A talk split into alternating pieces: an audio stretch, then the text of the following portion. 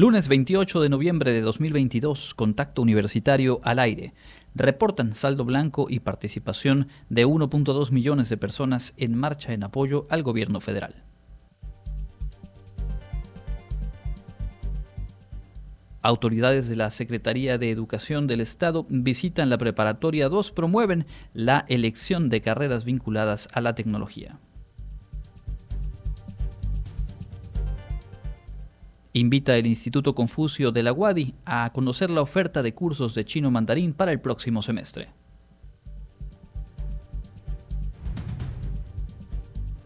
Y platicaremos con Javier Sen Puerto sobre el aniversario número 18 del programa de voluntariado Hoy en tu comunidad. Con esta y más información, arrancamos Contacto Universitario.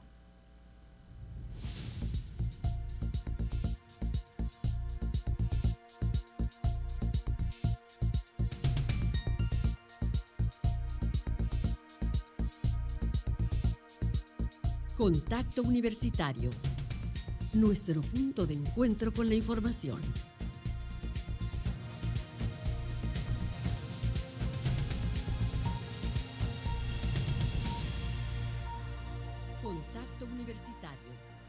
Muy buenas tardes, amigas y amigos de Radio Universidad. Qué gusto darles la bienvenida a este espacio informativo que ponemos al aire de lunes a viernes a las 8 y a las 14 horas. Mi nombre es Andrés Tinoco, junto con todo el equipo de producción y la asistencia técnica hoy de Manuel González. Le invito a quedarse con nosotros. Estaremos revisando lo más destacado que ha ocurrido en las últimas horas. Iniciamos con lo que ocurrió ayer en la capital del país de, eh, pues de acuerdo con lo previsto, se realizó esta marcha, esta movilización y después el mensaje del presidente de la República con motivo del cuarto aniversario de su victoria electoral. El gobierno de la Ciudad de México reportó saldo blanco y la participación de 1.200.000 personas en la marcha de ayer por la mañana en apoyo al eh, gobierno del presidente López Obrador. Entre las imágenes eh, difundidas ha llamado la atención aquellas en las que se aprecia a eh, los tres precandidatos del bloque oficialista, Claudia Sheinbaum, Adán Augusto López y Marcelo Ebrard, participando en esta movilización, movilización que fue encabezada por el presidente de la República durante cinco horas se eh, pues dio este traslado lento, eh, errático por eh, pues la cantidad de gente que asistió y que buscaba acercarse al presidente de la República, lo detenían para algunos mensajes, fotografías, etcétera, y bueno, finalmente fue un trayecto recorrido en cinco horas desde el Ángel de la Independencia hasta el Zócalo de la Ciudad de México, donde el presidente pues dio un mensaje con motivo de este aniversario de su toma de posesión, cuatro años ya de eh, que tomara posesión, bueno, prácticamente se cumplirán el próximo primero de diciembre, y ahí proclamó que su legado de gobierno deberá definirse como humanismo mexicano, es la etiqueta, digamos, que él propone Em, justificándolo en la orientación social de sus políticas y pues que si bien se nutre, dijo, del pensamiento universal, tiene una muy fuerte raíz con la historia y la esencia del pueblo y la cultura mexicanos. Ante seguidores que marcharon desde el Ángel de la Independencia para pues congregarse ahí al zócalo de la ciudad, reivindicó la importancia de la cercanía gubernamental con el pueblo y aseguró que durante su gestión se garantiza la libertad de expresión y el, el, derecho a disentir. En su discurso también aseguró que el gobierno ya no participa en fraudes electorales, que los poderes legislativo y judicial actúan con absoluta independencia, que existe libertad religiosa y al mismo tiempo un Estado laico. Estuvo acompañado, como se había previsto, por los y las gobernadoras eh, morenistas, así como los integrantes, las integrantes de su gabinete legal y ampliado, a quienes hizo un reconocimiento como colaboradores leales. Dijo que con las nuevas políticas económica y social se ha desechado la opción tecnocrática de em, pues medir al progreso a través de indicadores. Dijo que lo importante es lo cuantitativo y por ello el fin del Estado debe ser la felicidad del pueblo sin miseria. Hoy por la mañana, en la conferencia de prensa en Palacio Nacional, el presidente se dijo feliz y agradecido después de esta manifestación de apoyo y reconoció que sí esperaba ese nivel de respuesta de la gente, pues es lo que ve en cada gira alrededor del país. Parte de lo que pues deja, digamos, como saldo, como balance esta movilización, lo decíamos aquí la semana previa, no podemos perder de vista que eh, se da en respuesta o que lo que termina por decidir que se haya emprendido esta movilización es la ocurrida hace un par de semanas, convocada eh, pues con esta etiqueta de defensa al INE y en esta marcha de ayer,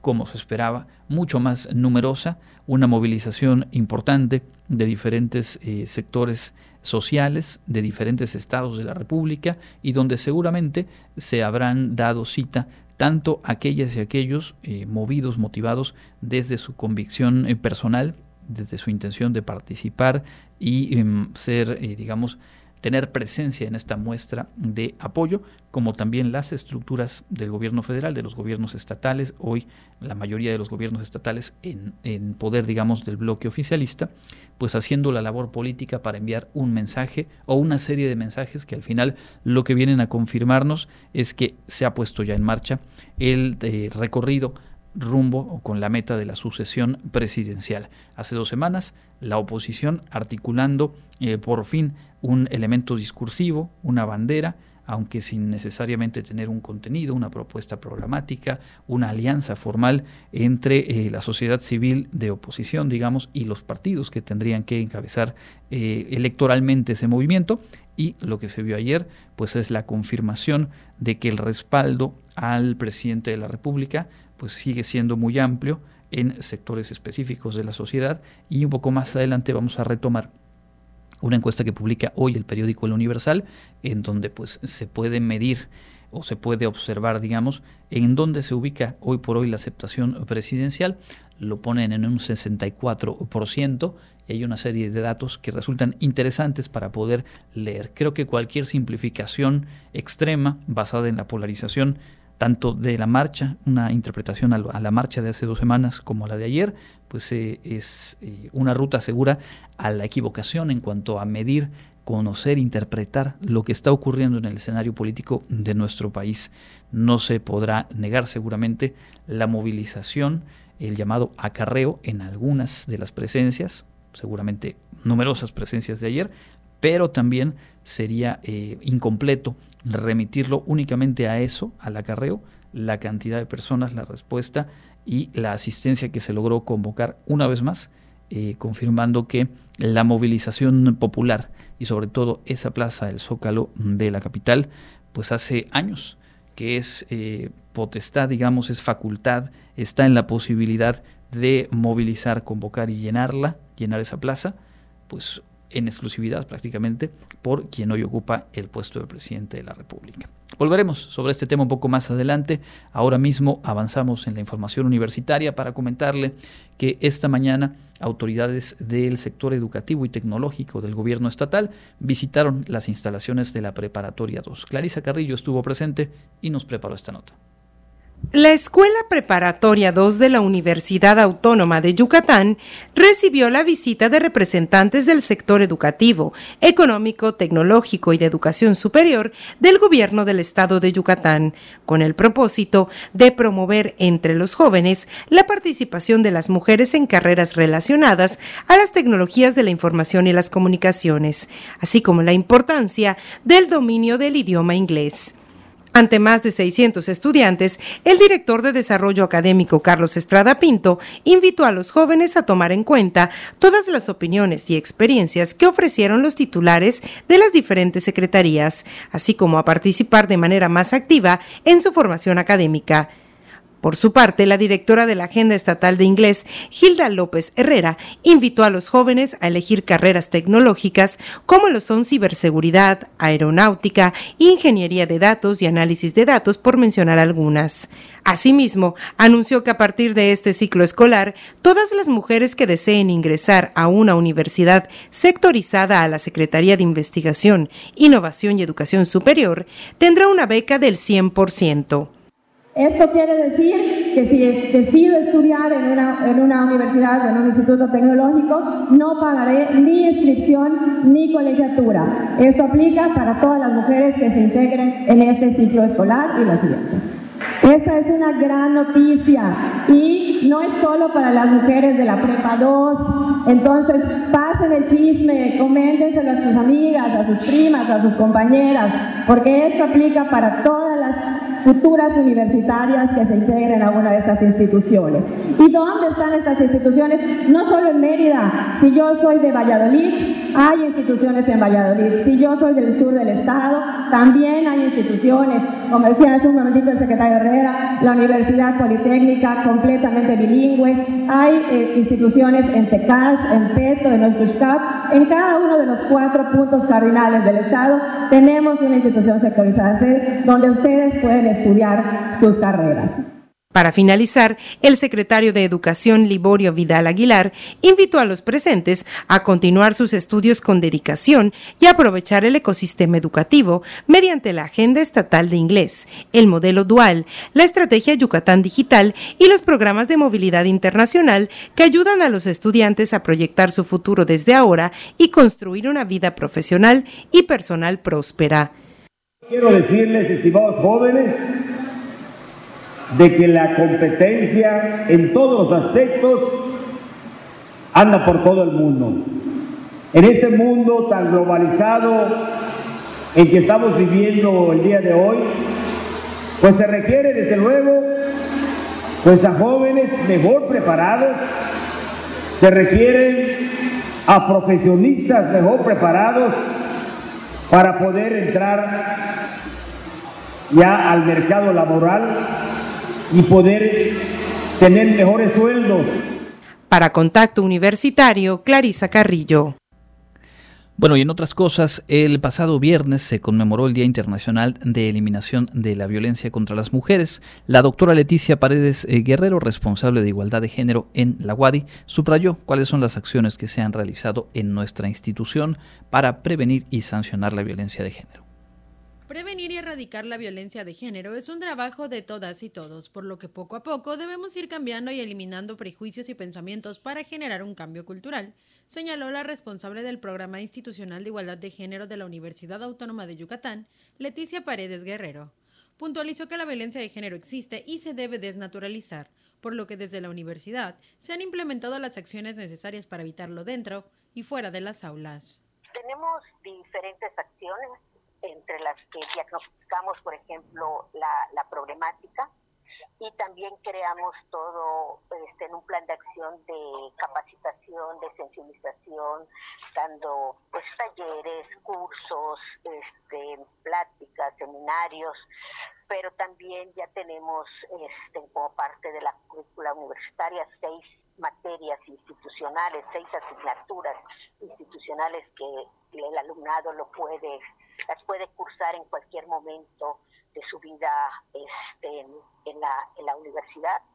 Y tenemos un diplomado que es sumamente importante de transversalización a lo anterior, se suma la certificación que la UADI puede otorgar a distintas instituciones o personas que quieran realizar cursos sobre igualdad de género o prevención de la violencia, y un programa que se realiza en la Facultad de Educación en el que estudiantes ayudan a madres solteras para que no lleguen al rezago educativo por supuesto, nuestro protocolo, es parte de lo que también tenemos y que bueno, es un protocolo que está en constante revisión, es un protocolo que este que siempre es perfectible, pero que es una herramienta que tenemos allá para la atención y la sanción de las situaciones de violencia. Finalmente, la responsable del programa de igualdad de género resaltó que en el marco del Día Internacional de la Eliminación de la Violencia contra la Mujer, el rector de la UADI, José de Jesús Williams, recibió el distintivo Violeta otorgado por el gobierno del Estado y que hace referencia al trabajo que se hace en cuanto a la prevención y atención a estos temas. Para Contacto Universitario, Karen Clemente.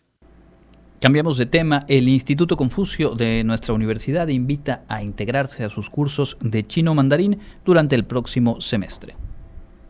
El Instituto Confucio de la UADI presentó su convocatoria para los cursos de chino mandarín regulares, además de que se reactivará el curso para adolescentes. La directora ejecutiva del instituto, Pamela Cristales Ancona, precisó que el registro lo deberán realizar entre el 4 y el 10 de enero para los cursos presenciales y en línea. En el caso del programa para adolescentes, tienen del 2 al 16 de diciembre y del 10 al 16 de enero. Vamos a tener tres modalidades, ¿no? La que es en línea, que es a partir de 16 años, que se llama el diplomado en chino mandarín en línea, la que también es presencial a partir de 16 años, que es también el diplomado, y la que es presencial, que es el programa de adolescentes, a partir de los 12 años. Entonces, realmente tenemos estas tres diferentes modalidades de cursos. Todo el proceso de registro, que es a través de una página de Internet y de llenar unos formatos en línea, va a ser a partir del mes de enero. De acuerdo con la información proporcionada, el costo para el público en general es de 3.200 pesos y para estudiantes de 2.720 pesos. Este último aplica para cualquier persona que esté matriculada en alguna institución, solo deben presentar una constancia de que son alumnos regulares. Cristales Ancona señaló que aquellos estudiantes que quieren retomar sus estudios o personas que quieren iniciar, pero tienen conocimientos previos de chino mandarín, se pueden inscribir al examen de ubicación que tiene un costo de 250 pesos. Vamos a tener el registro del 14 al 19 de diciembre, porque el examen lo vamos a realizar en enero. El lunes 9 de enero es el examen. Las personas interesadas en conocer las fechas de registro o consultar la convocatoria completa y descargar fichas de registro pueden ingresar a la página www.institutoconfucio.wadi.mx o en la página de Facebook Instituto Confucio Wadi. Para Contacto Universitario, Karen Clemente. Se invita al personal de nuestra universidad a participar en un curso sobre liderazgo y manejo de personal. Dará inicio este martes y aún están a tiempo de registrarse. La Dirección General de Finanzas y Administración de la Universidad Autónoma de Yucatán invita al personal académico, administrativo y manual de cualquier dependencia universitaria al curso presencial Liderazgo y Manejo de Personal. Este curso se llevará a cabo el 29 y 30 de noviembre y el 1 de diciembre de 8 a 12 horas en la sala de capacitación del edificio de la Administración Central. El objetivo es que el participante realice un autodiagnóstico de sus habilidades como líder e identifique cuáles son las que le llevarán a un liderazgo efectivo que le permitan delegar, solucionar, resolver conflictos y trabajar en equipo para el alcance de las metas. Algunos de los temas que se verán en el curso son ¿Quién soy como líder? La sutil diferencia entre dirigir o liderar, análisis de problemas y toma de decisiones cómo trabajamos en equipo, características del verdadero trabajo en equipo y planes de mejora personal, por mencionar algunos. En esta ocasión, la instructora será Estrella Yvonne Corso Olan, quien es licenciada en psicología por la WADI. Para más información, se encuentra disponible el teléfono 9996-890173, extensión 80169 o al correo electrónico capacitación arroba Para contacto universitario, Clarisa Carrillo.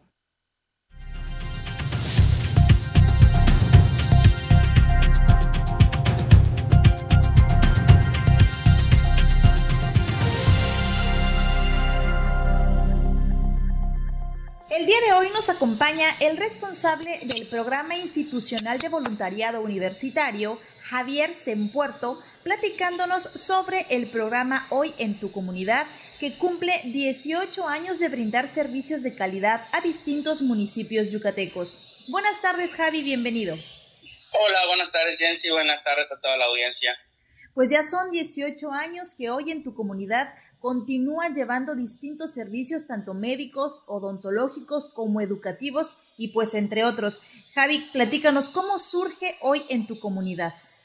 Claro, de hecho ya, como bien dices, 18 años de trayectoria que ha tenido este programa en la universidad y pues básicamente nace eh, por iniciativa estudiantil ahí en el 2004 en la Facultad de Medicina a través de iniciativas estudiantiles, un pequeño grupo de estudiantes pues iban a realizar actividades o más que nada consultas gratuitas a la comunidad. Hablábamos de 5 o 10 personas. En ese tiempo, en sus inicios le llamaban medicadas al programa.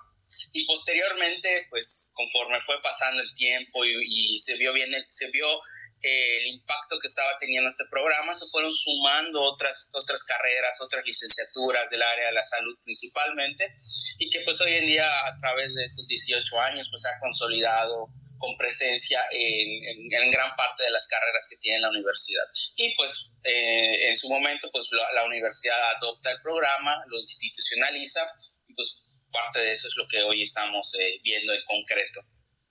¿Cómo ha evolucionado en estos 18 años, aunque sabemos que las actividades se detuvieron por la pandemia, pero se han retomado nuevamente y han estado muy activos? ¿Cómo ha evolucionado en este tiempo? Claro, de hecho, efectivamente, lamentablemente la pandemia nos hizo parar un par de años, casi prácticamente y pues hemos reiniciado la verdad con mucha participación, o sea, muchos jóvenes, muchos chicas y chicos queriendo eh, realizar muchas cosas en la comunidad y pues eh, ha visto en lo que hoy, cómo estamos cerrando las actividades. ¿Cómo ha ido evolucionando? Pues la realidad es que cada día han participado más carreras, cada día eh, pues sí, estamos teniendo nuevas actividades más que nada. El programa es, hay que dejar claro que es este, pues 100% voluntario, o sea, los jóvenes no reciben calificaciones adicionales, no es un servicio social, no es una práctica profesional y por ende está abierto a quien se desee sumar y ah, para nosotros es gratis a veces carreras que nunca han participado o carreras que se reincorporan al programa. En este caso, en la visita pasada tuvimos por primera vez presencia del área de exacta, nos acompañamos ingenieros físicos, un mecatrónico, y, este, y la verdad estuvimos haciendo unas actividades muy interesantes allá con los niños de la comunidad en cuanto a cuestiones ya más de tecnología, eh, que también es algo que que hay que aportar al programa. No, no solamente es el área de salud, sino que también hay otras carreras que se han ido incorporando. Pues a lo largo del tiempo yo creo que ese es el lo, de los mayores logros que hemos tenido, poder eh, ampliar el abanico de, de actividades y servicios a la comunidad. Y como bien dices, es un programa de voluntariado, o sea, aquí se suman las personas que realmente quieren apoyar, quien realmente quiere brindar eh, pues sus conocimientos a otros y llevarles también conocimientos a los pequeños en estas comunidades. Y ahorita en estos momentos, ¿quiénes son los que se han involucrado en este proyecto y están trabajando activamente con ustedes? Claro, de las carreras que ahorita en, la, en el proceso de cooperación y reactivación, eh, tenemos lo que es la, Facultad de Medicina con las licenciaturas de rehabilitación, nutrición, medicina. Tenemos a la Facultad de Química con la carrera en, químico, farmacéutico, biólogo. También está la, eh, licenciatura de odontología. Tenemos eh, la participación de áreas sociales como la antropología, algunas personas de turismo.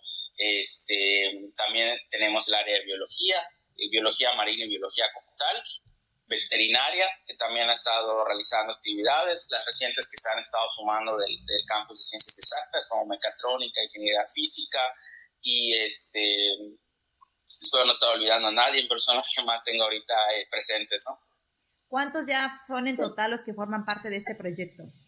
Eh, ahorita para las actividades estamos participando de 90 a 120 jóvenes en cada actividad en los días sábados y eh, celebraron pues su aniversario 18. ¿Qué, platícanos qué fue lo que llevaron a cabo en esta comunidad que visitaron? Claro, eh, estuvimos nosotros en una comisaría de Conugma, ahí este, realizando la visita que simbolizaba los 18 años de trayectoria del programa, en la visita número 325 desde sus inicios. Eh, es, pues aparte de las actividades que normalmente nosotros eh, realizamos, hicimos un reconocimiento especial a dos personas que nos estuvieron acompañando durante su estancia en movilidad acá en Aguadi, que vienen, vienen desde Tlaxcala. Este, pues ya al terminar todo el semestre han participado con nosotros en el voluntariado, pues creo que también fue importante destacar esta parte, cómo el voluntariado eh, también contagia con esa, esas de, participar a personas que nos visitan, porque pues es un programa que no, no, hay, no, hay, no hay en otros lugares ¿no? de, de esta índole. Y la verdad se van fascinados los chicos y las chicas que participan. Eh, también durante el semestre estuvieron participando personas de Perú, de otras partes del país, del mundo, que estudian su movilidad acá en la universidad y la verdad se han llevado una gran experiencia. ¿Qué podemos decir en esos 18 años? ¿Cuáles han sido los principales logros alcanzados?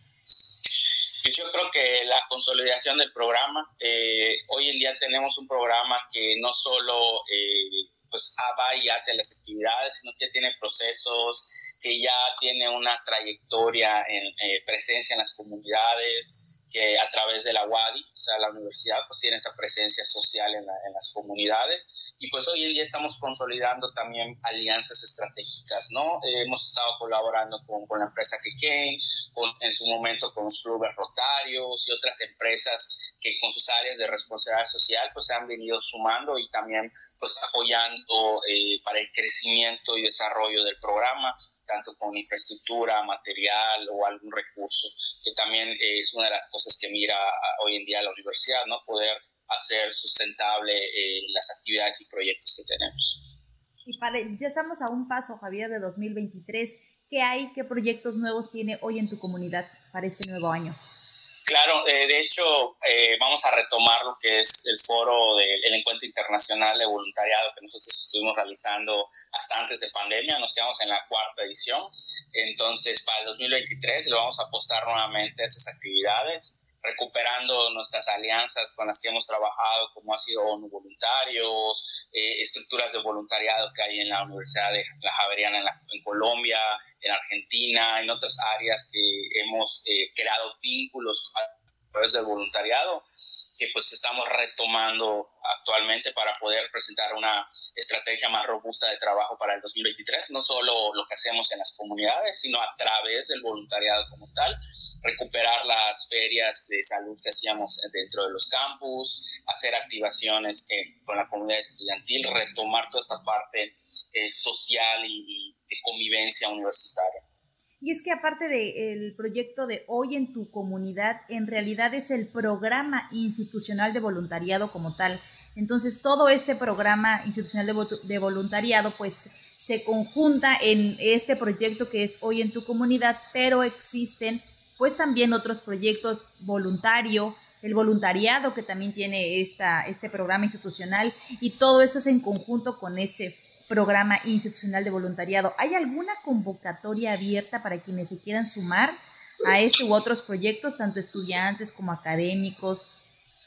En, este momento no tenemos algún algún filtro abierto. Eh, arrancando el año 2023 en enero vamos a estar abriendo las plataformas de registro a través de un forum eh, como comúnmente se utiliza para volver a alimentar las bases de datos de participación de, de voluntarios que nosotros tenemos. Eh, sin embargo, en las redes sociales, en Voluntariado Wadi y también en Instagram con también Voluntariado Wadi, siempre estamos publicando diferentes actividades y convocatorias de eventos en específicos, ¿no? Como bien comentas, pues aparte de hoy en tu comunidad tenemos lo que es el voluntariado ambiental, tenemos eh, participación de otros grupos como es este, la Sociedad Astronómica, que también de hecho van a tener actividades ahorita en la Noche de las Estrellas. Entonces sí tenemos como actividades que todavía estamos realizando, pero ya estamos en cierre de año. Entonces, hasta 2023 vamos a estar eh, pues dando a conocer toda la agenda del trabajo. Claro, y antes de terminar, Javier, ¿algo más que tú desees agregar? Pues que se acerquen con nosotros a las redes sociales, como te comentaba. La verdad es este, para nosotros muy importante eh, no solo la parte de la reactivación institucional, sino la participación de los universitarios. ¿Por qué? Porque como siempre lo he dicho, el voluntariado no existe sin los voluntarios, sin los universitarios que se suman a participar, ya que son las personas que mueven todo esto, que son las personas que proponen, son las personas que lo realizan y que lo ejecutan como tal, ¿no? Y nosotros como universidad, pues, como nuestros universitarios son la razón de ser de nuestra misma WADI, pues nos toca apoyar y respaldar estos proyectos que ellos realizan. Y pues también invitarlos el 5 de diciembre, de manera general, es Día Internacional del Voluntariado. Entonces, este, vamos a estar nada más subiendo algunas imágenes en las redes sociales, pero también que se sumen con a lo mejor alguna actividad o algo que deseen, que deseen realizar o, o darnos a conocer, pues es un día muy importante para celebrar lo que hemos hecho todo el año. Pues Javier, que continúen los éxitos, muchas felicidades y enhorabuena. Un reconocimiento a la coordinación del sistema de licenciatura que no ha soltado este proyecto indispensable para las comunidades, llevándoles información, prevención y de tomar conciencia sobre diferentes temas y pues también el cuidado de nuestra salud. Y ya saben, quienes se quieran sumar, síganlos en el Facebook Voluntariado Wadi. Javier, muchísimas gracias por acompañarnos. Una vez más, muchas felicidades. Y eh, nosotros nos vamos a un corte. Aún nos falta más información importante que dar en este noticiero Contacto Universitario.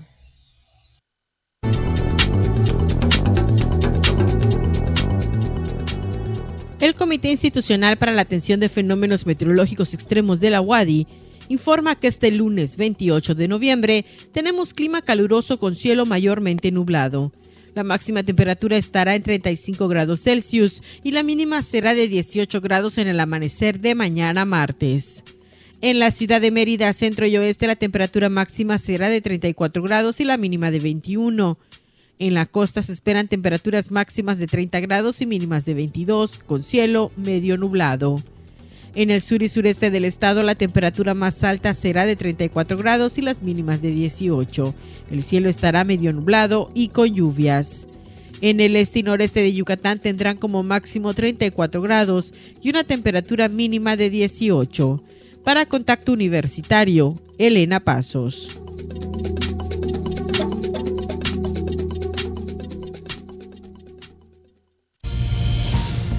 Entra en contacto 99 99 24 92 14 y WhatsApp 99 99 00 22 22. 14 horas con 36 minutos, ya estamos de vuelta en contacto universitario y eh, pues es por supuesto también noticia relevante lo ocurrido la madrugada y primeras horas de la mañana de hoy, lunes porque se reportaron balaceras en diversos puntos de Nuevo Laredo, Tamaulipas. De manera preliminar se informó que se trató de un fuego cruzado entre elementos militares y civiles armados por varias avenidas de aquel eh, municipio. A través de redes sociales, residentes de Nuevo Laredo compartieron videos donde se pueden escuchar detonaciones de arma de fuego ocurridas desde la madrugada, alrededor de las 4 en este lunes en varios sectores de la sociedad de la ciudad, perdón. El consulado de Estados Unidos emitió una alerta en la que solicitó mantenerse en un lugar seguro a sus connacionales. Vía Twitter publicó un aviso que decía hay una situación de emergencia en Nuevo Laredo luego de una operación de arresto informes de disparos en múltiples lugares de la ciudad. La alcaldesa informó la suspensión de clases en nivel básico. El transporte público también se vio afectado por bloqueos que se dieron en algunas calles y avenidas. Horas después de los reportes de balaceras, la alcaldesa informó que, de acuerdo las autoridades de seguridad pública, la situación se iba normalizando, sin embargo pidió seguir tomando las debidas precauciones. Personal de la Guardia Estatal colabora en los filtros de seguridad instalados por la Secretaría de la Defensa Nacional en diferentes tramos eh, carreteros. El presidente López Obrador informó en la conferencia matutina que eh, tras este enfrentamiento de la madrugada allá en Nuevo Laredo, las Fuerzas Armadas eh, capturaron a un jefe de una organización criminal que operaba en aquella zona, que ya fue trasladado a la Ciudad de México y bueno, no precisó el nombre del detenido ni del grupo delictivo al cual pertenece, pero aseguró que se tienen elementos para demostrar que es una persona responsable de otros hechos violentos ahí en la zona. La Federación de Cámaras de Comercio de Tamaulipas estimó que la violencia en Nuevo Laredo eh, generó pérdidas de 100 millones de pesos en el rubro de comercio y servicios. De modo que, como lo hemos dicho en otros momentos, más allá de eh, pues la política, más allá de que es un tema, por supuesto, interesante a destacar, a tomar nota, la movilización de ayer, la forma en la que hoy el presidente mantiene el vuelo de esa información, muchas, muchas veces en esta y en otras administraciones federales lo que termina por imponerse es la realidad y la realidad en algunas zonas del país como eh, pues extensas franjas de Tamaulipas, no de hoy ni de los últimos cuatro años, sino de tiempo, buen tiempo atrás. Es una situación compleja en la cual se pueden registrar hechos eh, como estos y paralizar al menos por unas horas o trastocar la normalidad de quienes habitan en un sitio como este. Escenas que hemos visto ya, en, tanto en esta administración federal como en algunas otras, recordar algunos tiempos de la administración de Felipe Calderón, los llamados narcobloqueos, algunas situaciones que se dieron también en la gestión de Enrique Peña Nieto, y esto que en la actual administración en los últimos meses hemos visto en al menos dos o tres ocasiones en diferentes zonas del país.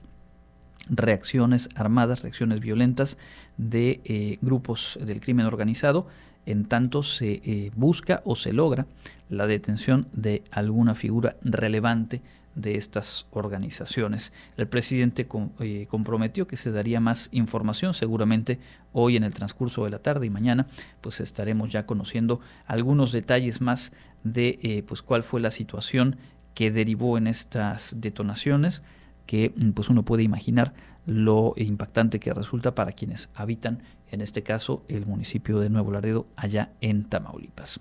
Vamos a escuchar a continuación lo más destacado de la información local de esta jornada, como cada tarde nos lo prepara y nos lo presenta Elena Pasos.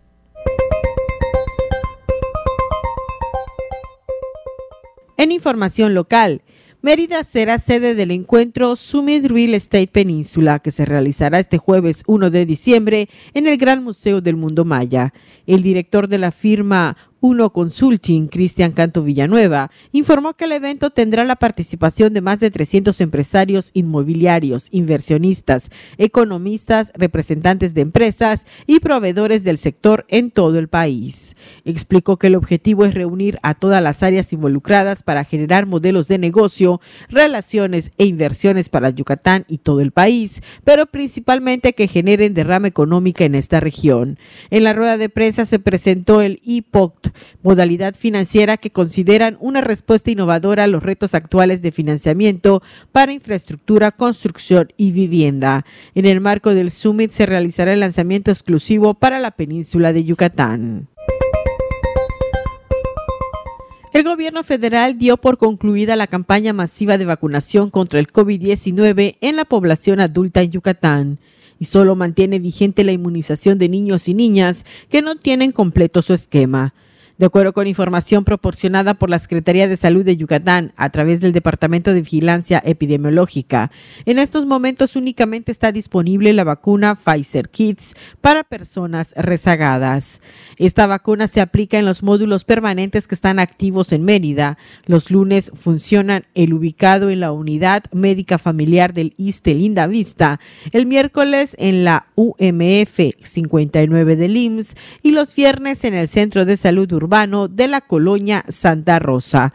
El horario de funcionamiento de los módulos señalados, así como para los que se ubican en el interior del estado, es lunes, miércoles y viernes de 8 de la mañana a 6 de la tarde. La próxima semana se darán a conocer los resultados oficiales del Buen Fin. Sin embargo, en Yucatán las primeras revisiones indican que las expectativas se superaron, es decir, se había fijado como meta una derrama económica de 7.500 millones de pesos y al parecer se llegaría a 7.600 millones, anunció Iván Rodríguez Gasque, presidente de la Cámara de Comercio, Servicio y Turismo de Mérida. Asimismo, recordó que en ese fin de semana la Procuraduría Procuraduría Federal del Consumidor estuvo muy activa con operativos y sus oficinas abiertas. Solo se presentaron dos o tres asuntos que requirieron su intervención, pero se aclararon y resolvieron de inmediato. Igual con la Conducef, fue lo que se esperaba y sin duda anticipó eso les permite visionar un diciembre muy positivo para este año. Al hacer un comparativo con los últimos años, Rodríguez Gasque informó que este 2022 estuvieron muy parejos, incluso superior a los resultados de 2019 y 2021. Para Contacto Universitario, Elena Pasos. Bueno, ahí la información eh, local. Retomando eh, la información de carácter nacional, le comento que el juez que lleva el caso contra el exsecretario de Seguridad Pública, Genaro García Luna, acusado por tráfico de cocaína y por mentir a autoridades estadounidenses, decidió que la fecha para comenzar el juicio se aplace hasta el 17 de enero del próximo año, un par de semanas de lo que se tenía eh, previsto.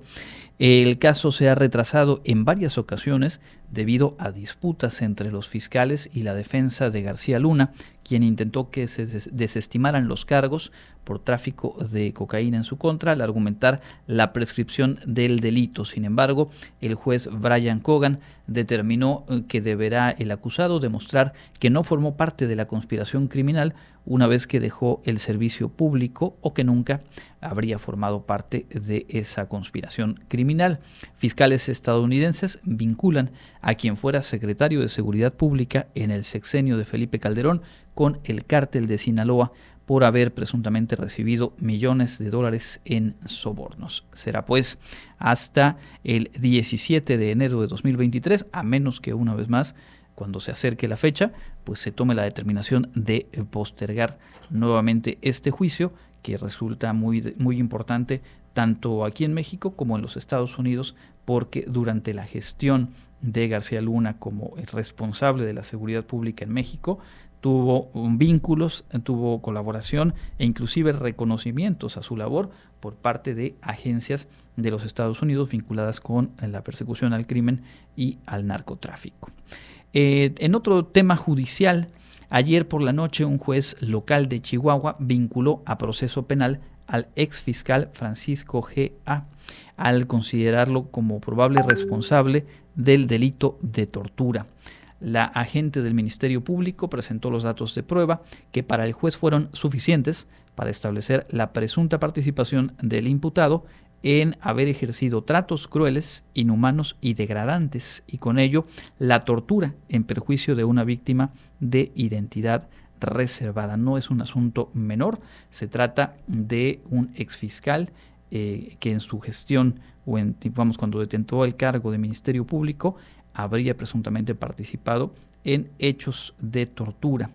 La víctima habría sido eh, procesado y sentenciado culpable del delito de peculado al ser parte de la red de corrupción del exgobernador César Duarte Jaques, actualmente preso por ese mismo delito. Es decir, son esas investigaciones que encabezó el gobierno o que emprendió el gobierno de Javier Corral, allí en el estado de Chihuahua, y lo que se está señalando por parte de la Comisión de Derechos Humanos de aquella entidad es que algunas o algunos de los imputados, y en, casos como este, que llegaron a ser sentenciados por estos delitos de peculado, habrían sido víctimas de tortura.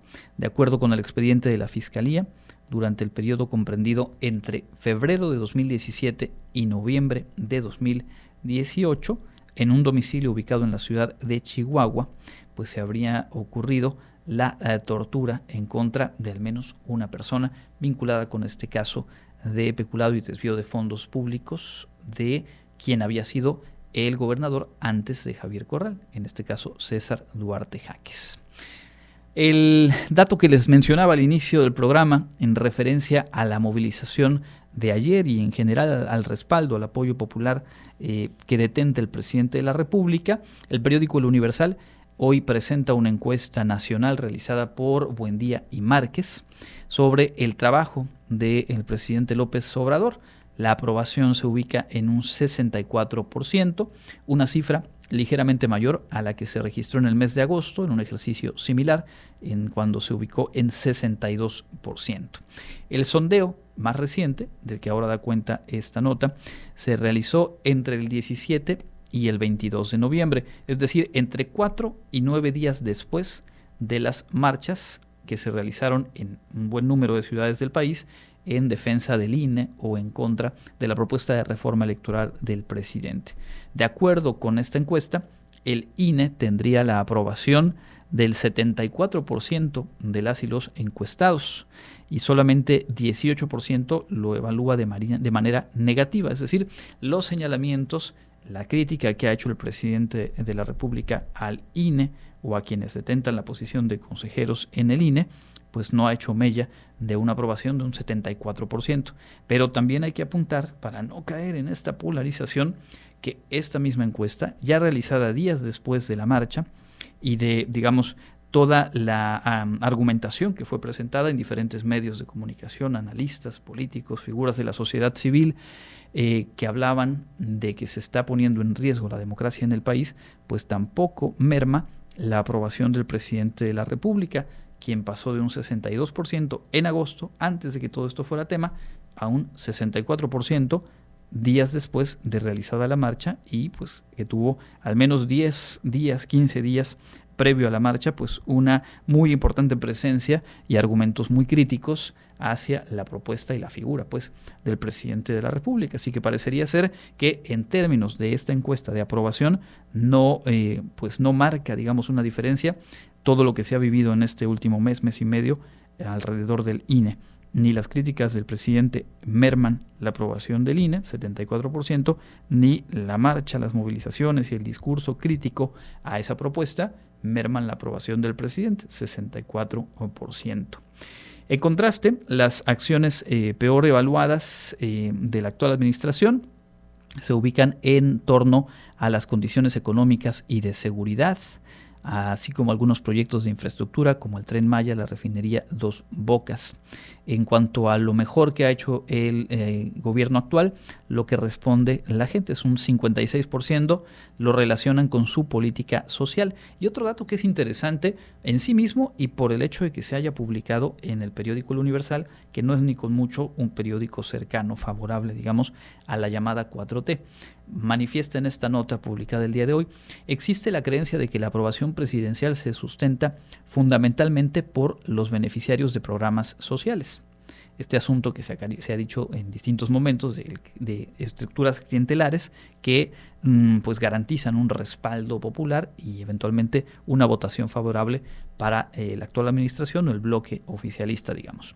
Lo que presentan estos datos de la encuesta de hoy en el Universal dice, si bien como vimos hace eh, unos momentos, se trata de una bandera que se reconoce ampliamente, se le da como bueno al gobierno haber emprendido estos programas sociales o mantenerlos, hacerlos crecer, la aprobación presidencial está a partes iguales entre personas que reciben alguno de esos apoyos y personas que manifiestan en la propia encuesta no está recibiendo ninguno de los apoyos de programas sociales de la presidencia. 33% de la aprobación, digamos, sería el desagregado, del total de 64%, 33 viene de personas que sí reciben algún programa social, pero 31 puntos de esos 64 totales vienen de personas que no reciben o al menos manifiestan no recibir algún apoyo por alguno de estos programas sociales. Interesante y creo que con eso se puede redondear lo que intentaba yo decirle al inicio del programa, es decir, puede uno coincidir o no con las movilizaciones que se realizaron hace dos semanas. Ayer puede uno encontrar argumentos a favor y en contra de la forma en la que fueron construidas, realizadas, pero lo que creo que sería muy equivocado es simplificarlas al extremo de decir que con una se buscaba solamente atacar y desgastar la popularidad, la presencia o el respaldo de la actual administración como decir simplemente que en la de ayer lo que se vio fue la movilización, el carácter clientelar y el acarreo, porque hay un sector amplio de población que se mantiene eh, con un punto de vista favorable y que encuentra en la actual administración federal por diferentes razones, no solamente por los programas sociales, causas para mantener su apoyo, su respaldo y tener presencia en una movilización como la de ayer. ¿Qué tanto se va a traducir, se va a reflejar esto en las urnas en 2024? Bueno, pues dependerá de muchos factores, entre otros el tramo que todavía es bastante, bastante lejano hacia esa elección, los candidatos, las candidatas, la manera en la que se vayan cerrando algunos de los proyectos y de los temas emprendidos por esta administración y lo que la eh, oposición logre o no articular en materia no solamente de golpeteo o de crítica, sino sobre todo de propuesta, de oferta, de modelo de país, de ajustes, eh, el reconocimiento de temas eh, que en su momento siendo gobierno no atendieron o no resolvieron. Y eso todavía falta por verse. Así que por lo pronto queda ahí el momento actual, cierre de noviembre de 2022 es el tema. Mañana se va a empezar a discutir ya en Cámara de Diputados esa propuesta de reforma electoral, pero lo que es un hecho es que más allá de que no va a transitar, de que no será aprobada esa reforma, ha abierto un espacio muy claro para tener un punto de corte clarito de en qué posiciones están arrancando a estas alturas de 2022 las fuerzas políticas y la movilización social en torno a lo que será en 2024 la elección presidencial. Vamos a escuchar a continuación lo más destacado de la información internacional. Estamos aquí en Contacto Universitario.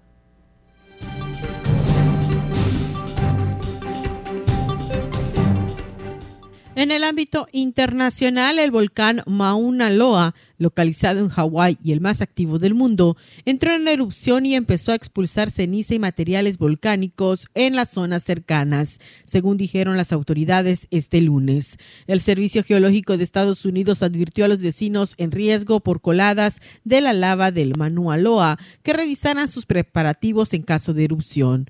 Los científicos estaban en alerta debido a un aumento reciente de los terremotos en la cumbre del volcán, que no había entrado en erupción desde 1984.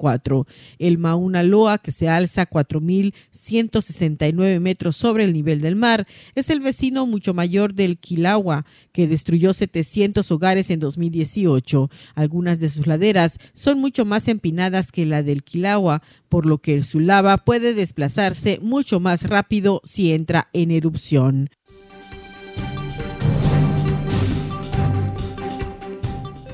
La Organización Mundial de la Salud ha cambiado el nombre de la viruela símica a Mpox, citando preocupaciones de que la denominación original monkeypox, que tenía décadas, pueda tener una connotación discriminatoria y racista. La Agencia de la Salud de la ONU dijo en un comunicado que Mpox será la nueva forma de llamar a la viruela símica e indicó que los dos nombres se usarán en el transcurso del siguiente año mientras el otro nombre se elimina gradualmente. En agosto, la OMS comenzó a consultar a expertos sobre cómo cambiar el nombre de la enfermedad, poco después de que la agencia de la ONU declarara que la programación de la viruela símica era una emergencia mundial.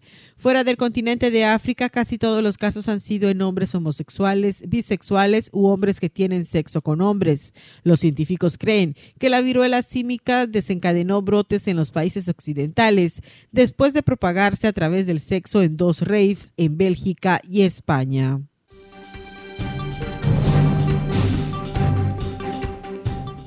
La NASA lanzó el vuelo de prueba de la cápsula de Orión, la cual entró en una órbita que se extiende en decenas de miles de kilómetros alrededor de la Luna.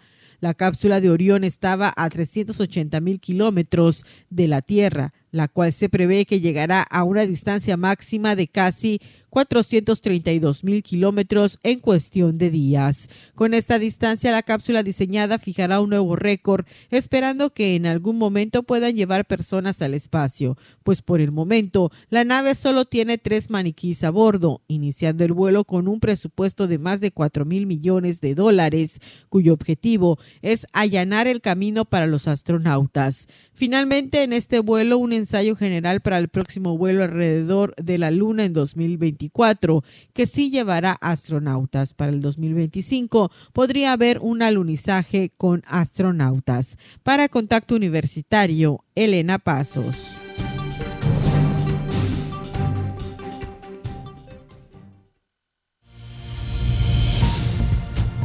No pierdas contacto. Te esperamos de lunes a viernes a las 8 y 14 horas, sábados a las 8.30.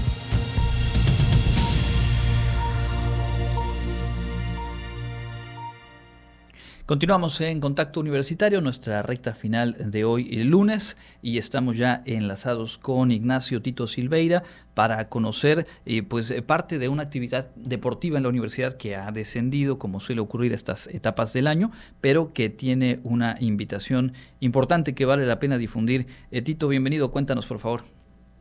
¿Qué tal, profesor? Un gusto saludarle a usted y a toda la audiencia de Contacto Universitario. Sí, en el cierre de actividades deportivas y sumándose a la fiesta del deporte, todas las facultades, instituciones, departamentos de nuestra universidad. Ahora es el turno de la Facultad de Educación que para celebrar su aniversario número 38, el próximo domingo 4 de diciembre tendrá su primera carrera de 5 kilómetros, segunda caminata que celebra de 3 kilómetros en las festividades de este aniversario número 38, todo también dentro del año del centenario de la Guardia. Así lo anunciaron autoridades universitarias ante los medios de comunicación. Fue el director el doctor Pedro José Canto Herrera, director de la facultad, quien externó que este evento es motivo de fiesta y orgullo, por lo cual suma la carrera y caminata siempre con el objetivo compartido con el, el PICFIDE de fomentar el deporte entre la comunidad universitaria. Agradeció el apoyo del PICFIDE para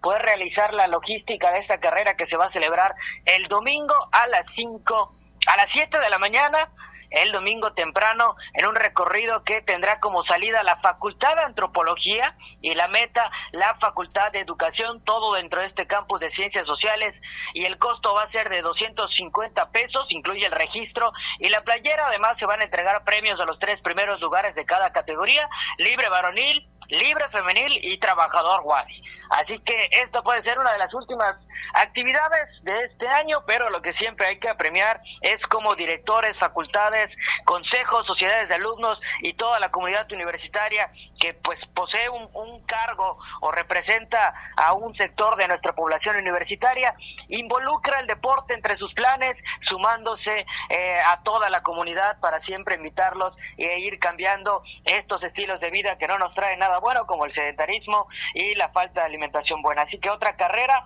a la cual pueden participar todos los estudiantes, no solo los de la Facultad de Educación, pero sí celebrando sus 38 años. Muy bien, pues ahí está entonces la invitación. Es el próximo domingo ahí en el campus de Ciencias Sociales.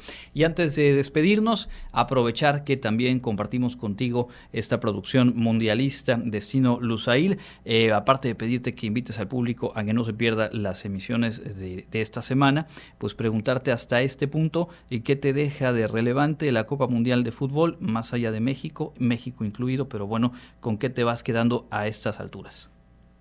Pues buenos partidos, también algunas sorpresas, inconsistencias de algunos equipos que se esperaba que hagan un mejor papel, termina quedándose con pobres desempeños, tal vez no cumpliendo las expectativas. Eh, buenos partidos, les, mencionaba acá de terminar el 2 por 0 de Portugal sobre Uruguay, incluso la selección portuguesa se pudo haber llevado todavía más goles.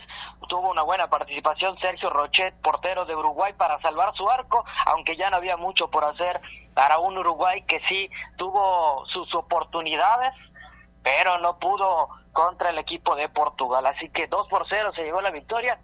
Y en lo general, pues una, una Copa del Mundo que ha sido entretenida a pesar de las bajas expectativas que tenía por ciertos aspectos, pero sí ha cumplido con ser una de las fiestas más grandes en el deporte de todo el mundo, complaciendo pues a los aficionados del balompié.